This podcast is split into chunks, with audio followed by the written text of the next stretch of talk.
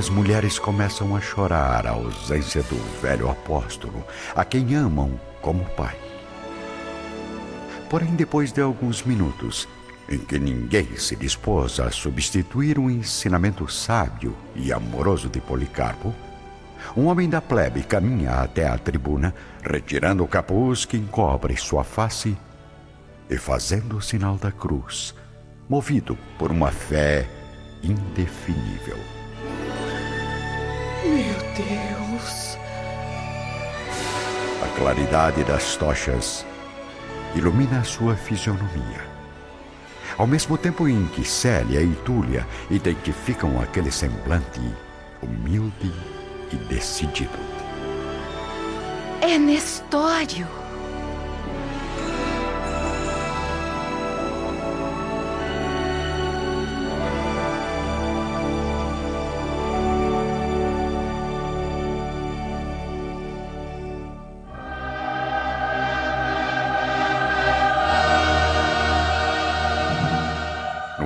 De profunda emoção e expectativa, Nestório começa a falar, do alto da tribuna improvisada, contemplado pelo olhar ansioso e confiante de centenas de cristãos.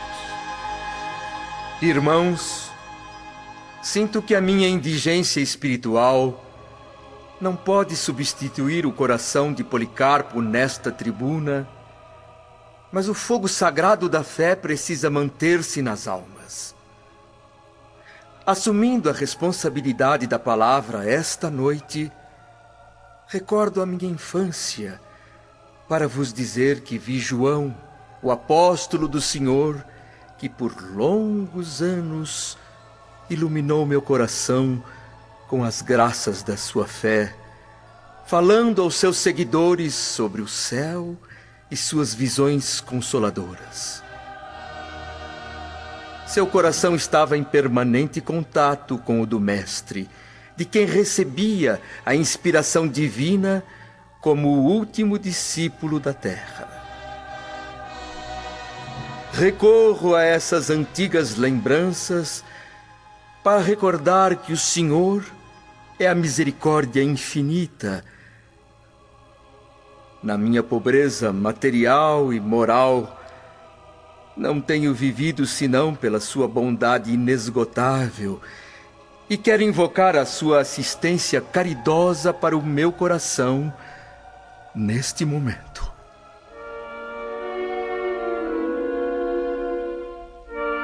Enquanto isso, à frente da humilde casa de Nestório, na porta salária, Caio Fabrício os procura pelo servo liberto, a fim de lhe pedir um livro emprestado pensando que o ex-escravo já se encontra na residência aquelas horas da noite.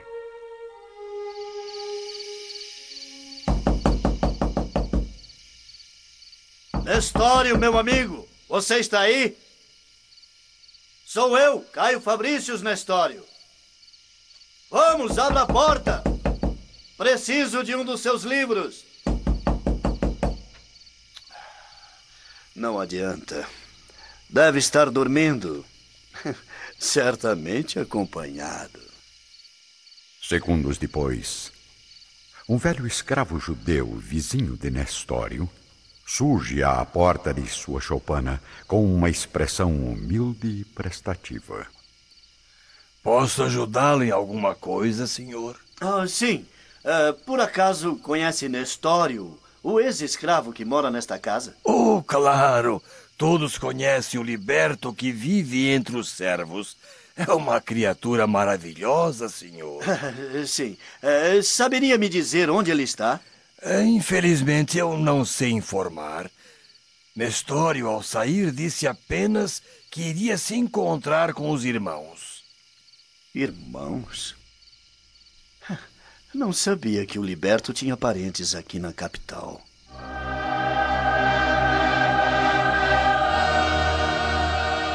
De volta à reunião cristã, Nestório prossegue na sua palestra simples, mas profunda. Desde criança, tenho os olhos voltados para os sublimes ensinamentos de Jesus. Às vezes, Movido por um mecanismo de emoções maravilhosas, tenho a doce impressão de ainda o estar vendo junto ao Tiberíades, a ensinar a verdade e o amor, a humildade e a salvação. Sim, irmãos, o Mestre nunca nos abandonou. Nunca, nunca nos abandonou na sua missão divina. Seu olhar sensível vai buscar o pecador nas trevas mais ocultas da injustiça. E é pela sua ternura infinita que conseguimos caminhar com segurança nos desfiladeiros do crime e do pecado. Nestório continua a falar ainda por muito tempo, relembrando sua infância na Grécia as descrições suaves de João Evangelista aos discípulos queridos, as pregações e exemplos do Senhor. O enorme auditório ouve suas palavras tocado por uma inexplicável comoção. As almas de Túlia Sevina e da jovem Célia, por sua vez, também estão profundamente envolvidas nas expressões puras e sinceras do liberto. Meu Deus, ouvindo os ensinamentos desse homem, eu sinto que ainda tenho muito a aprender sobre a essência da fé cristã. Admiro a coragem de Nestório, minha amiga. Devido à posição de respeito e confiança que ocupa em relação a meu pai. Fico ainda mais impressionada por ele nunca haver revelado ser cristão nem mesmo nas suas aulas, respeitando acima de tudo as crenças alheias.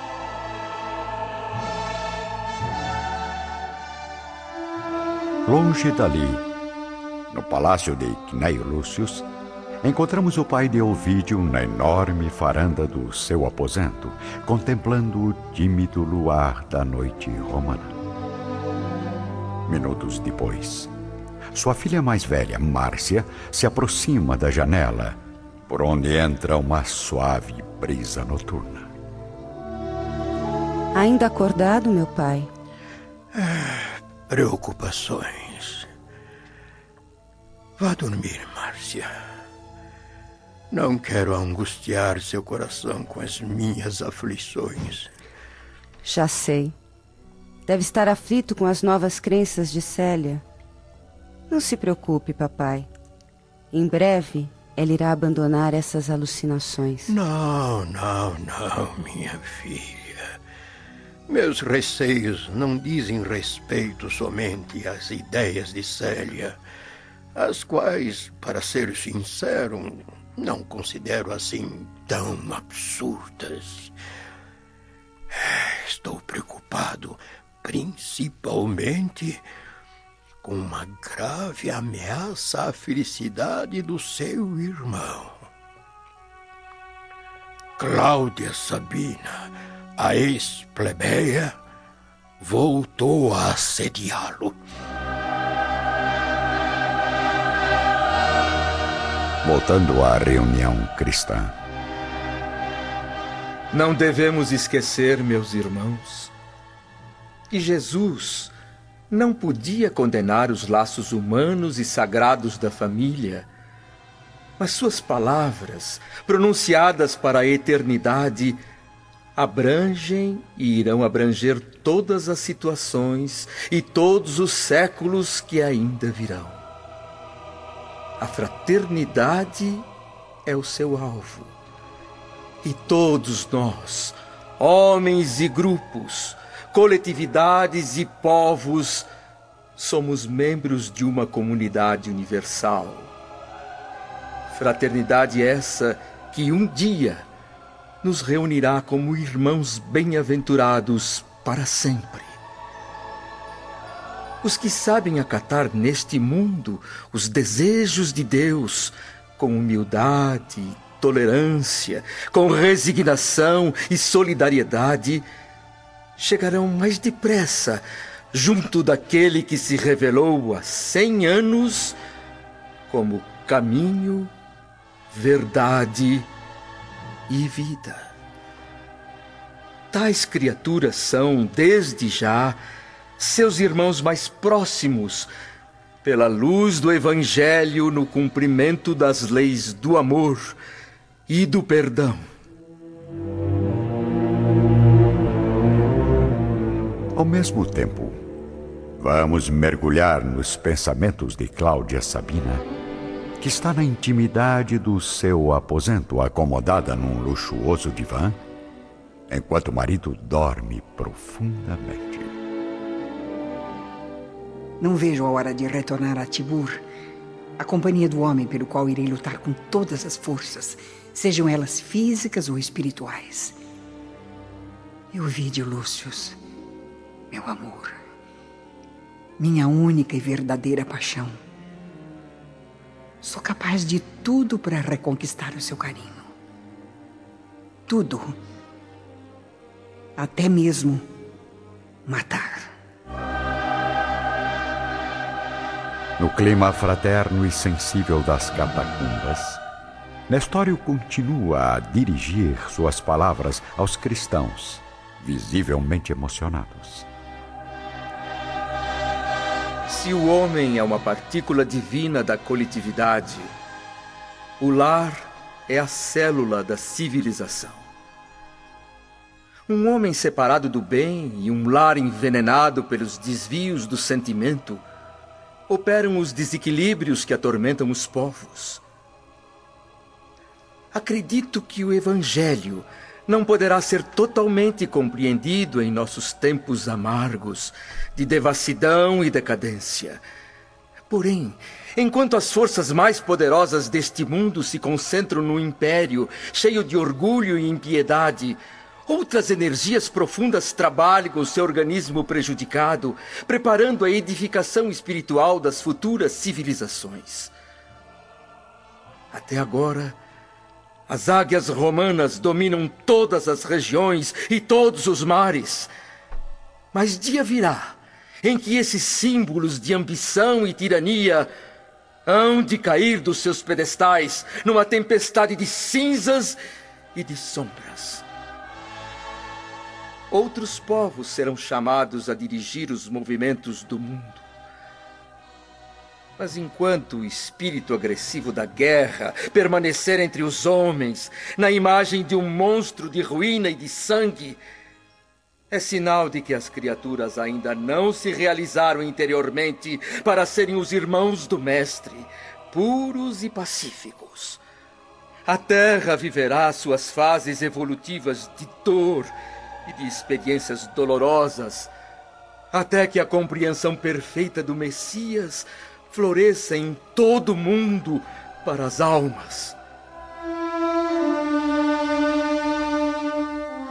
Aposento de Cnei Lúcius, o velho patriarca romano ainda conversa com a filha Márcia. Sinto ter de lhe dizer, meu pai, hum, mas ultimamente venho notando outro fato que também poderá afetar a felicidade de Elvídio. Pois então, diga, Márcia. O prefeito Lólio Úrbico visita a Alba Lucínia frequentemente, durante a ausência de meu irmão. Pelos deuses. Tanto Lólio Úrbico quanto Cláudia Sabina parecem não haver esquecido as paixões da juventude. Não nos preocupemos, meu pai. Tenho certeza de que a união entre Alba e Ovídio é eterna e intocável. Voltando à Assembleia Cristã. Até agora, o cristianismo tem sofrido com as lágrimas e o sangue de seus mártires. Mas os Espíritos do Senhor nos revelam que em breve os ensinamentos de Cristo serão chamados a colaborar das esferas políticas da terra para esclarecer a treva e a confusão dos enganos deste mundo. No entanto, é possível que almas turbulentas e cruéis tentem subverter os valores da nossa fé. Mas ai daqueles que praticarem semelhante atentado em face das verdades que nos orientam e consolam. Ai daqueles que abusarem em nome do Senhor, que conhece nossos pensamentos mais ocultos, pois mais tarde, conforme prometeu, a luz do alto se derramará sobre toda a carne e a voz do céu será ouvida da terra através dos mais doces ensinamentos e das mais elevadas profecias. Se falharem os homens, hão de vir até nós os exércitos de seus anjos, afirmando a sua misericórdia. Enquanto isso, acomodados no luxuoso aposento decorado com vasos de ouro, flores orientais e estátuas preciosas, Fábio Cornélio e a esposa Júlia Spinter conversam intimamente. Realmente, Júlia, eu sou obrigado a admitir que no início fui um pouco rude com Nestório. No entanto, o Liberto demonstrou ser um homem de absoluta confiança e de caráter exemplar. Espero apenas que já tenha esquecido as minhas atitudes um tanto grosseiras quando o vi pela primeira vez em nossa casa. Se ele for mesmo um amigo sincero e leal, certamente tem uma alma pura que não alimenta rancores, meu marido. Somente um detalhe, porém, eh, me causou uma certa desilusão quanto às qualidades do liberto. Infelizmente, Fábio, ninguém é perfeito. Mas o que o preocupa? O fato de Nestório não ter conseguido, enquanto professor, remover as ideias cristãs da mente de Célia. Ao mesmo tempo, a reunião cristã vai chegando ao fim através das palavras emocionadas de Nestório. Meus irmãos, o reino de Jesus deve ser fundado sobre os corações, sobre as almas, e não poderá conciliar-se nunca neste mundo com qualquer expressão política de egoísmo humano ou de doutrinas de violência que formam a base dos estados da Terra. Chegará a época em que a humanidade, hoje decadente e corrompida, se sentirá a caminho de uma Jerusalém gloriosa e libertada. Guardemos na mente a certeza de que o reino de Jesus não está nos templos ou nos manuscritos que o tempo irá destruir em sua passagem eterna, e sim que os alicerces divinos têm de ser construídos no íntimo do homem. Nestório encerra sua palestra sob o olhar carinhoso de Célia, Túlia e de todos os demais cristãos. Alguns choram sensibilizados, enquanto outros, curiosos e aflitos, se aproximam do orador solicitando sua opinião fraterna e simples. Meu amigo, como explicar a diferença entre os evangelhos de Mateus e de João, ou entre as narrações de Lucas e as epístolas de Paulo? Não foram todos eles apóstolos do ensinamento cristão e inspirados no Espírito Santo? Sim, mas não devemos esquecer que a cada trabalhador Jesus concedeu uma tarefa. Se Lucas e Mateus nos mostraram o pastor de Israel encaminhando as ovelhas rebeldes ao caminho da verdade e da vida, Paulo e João nos revelaram o Cristo divino, Filho do Deus vivo, na sua missão de redimir o mundo. Nestório, o que será de mim vitimado pelas intrigas e calúnias dos vizinhos? Eu quero aprender a progredir na fé, mas a provocação da maledicência não me permite. E acaso poderá chegar a Jesus preso às opiniões do mundo? A ciência do bem viver não está somente em não nos incomodarmos com os pensamentos e atos de quem quer que seja, mas em deixar também que os outros se importem constantemente com a nossa própria vida. Mestre, meus sofrimentos são insuportáveis. Rogai por mim para que Jesus atenda aos meus pedidos. Irmão, jamais se esqueça. Jesus recomendou que nunca nos chamássemos de mestres uns aos outros. Não sou senão um servo humilde dos seus servos, indigno de sacudir o pó das sandálias do único e divino Mestre. Não. Não se entregue a tristezas e lamentações, porque no problema da fé, somente você, você mesmo poderá dar a Jesus o testemunho do seu amor e da sua confiança. Enfim, devemos lembrar que a terra não é o paraíso e ficarmos atentos à recomendação do Messias de que para atingir a felicidade celestial é preciso tomar com humildade a nossa cruz e segui-lo.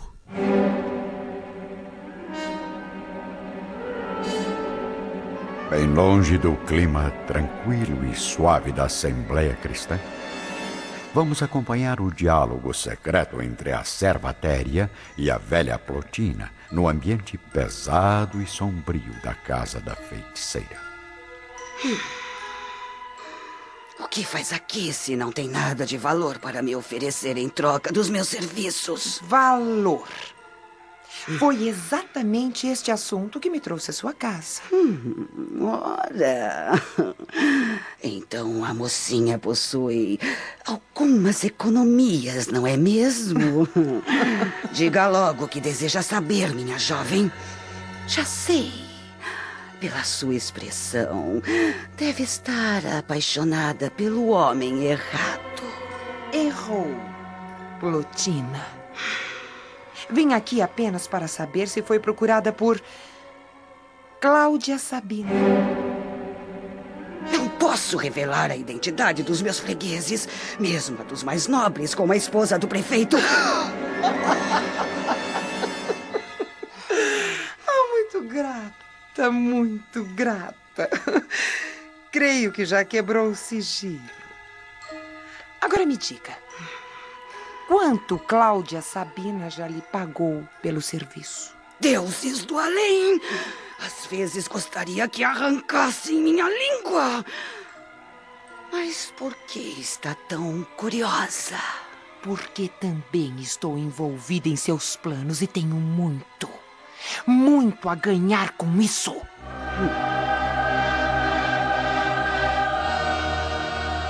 Voltando às catacumbas, rompendo a multidão que se forma ao seu redor. Nestório reconhece Célia e Túlia, que se aproximam atenciosamente.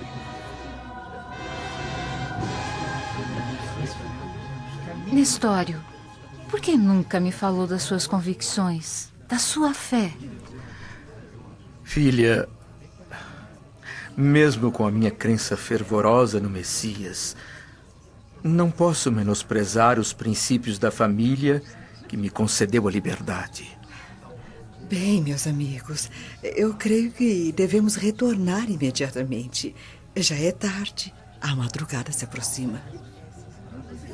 Enquanto a maioria dos companheiros segue de volta à cidade, um jovem forte e sorridente destaca-se de todos os grupos aproximando-se da tribuna com os olhos repletos de ansiedade e alegria, caminhando em direção a Nestório e Célia com os braços abertos. Ao mesmo tempo que o liberto e a jovem filha de Ovídio são tocados por uma profunda emoção. Meu filho! Ciro! É você! Meu pai! Célia! Deus seja louvado!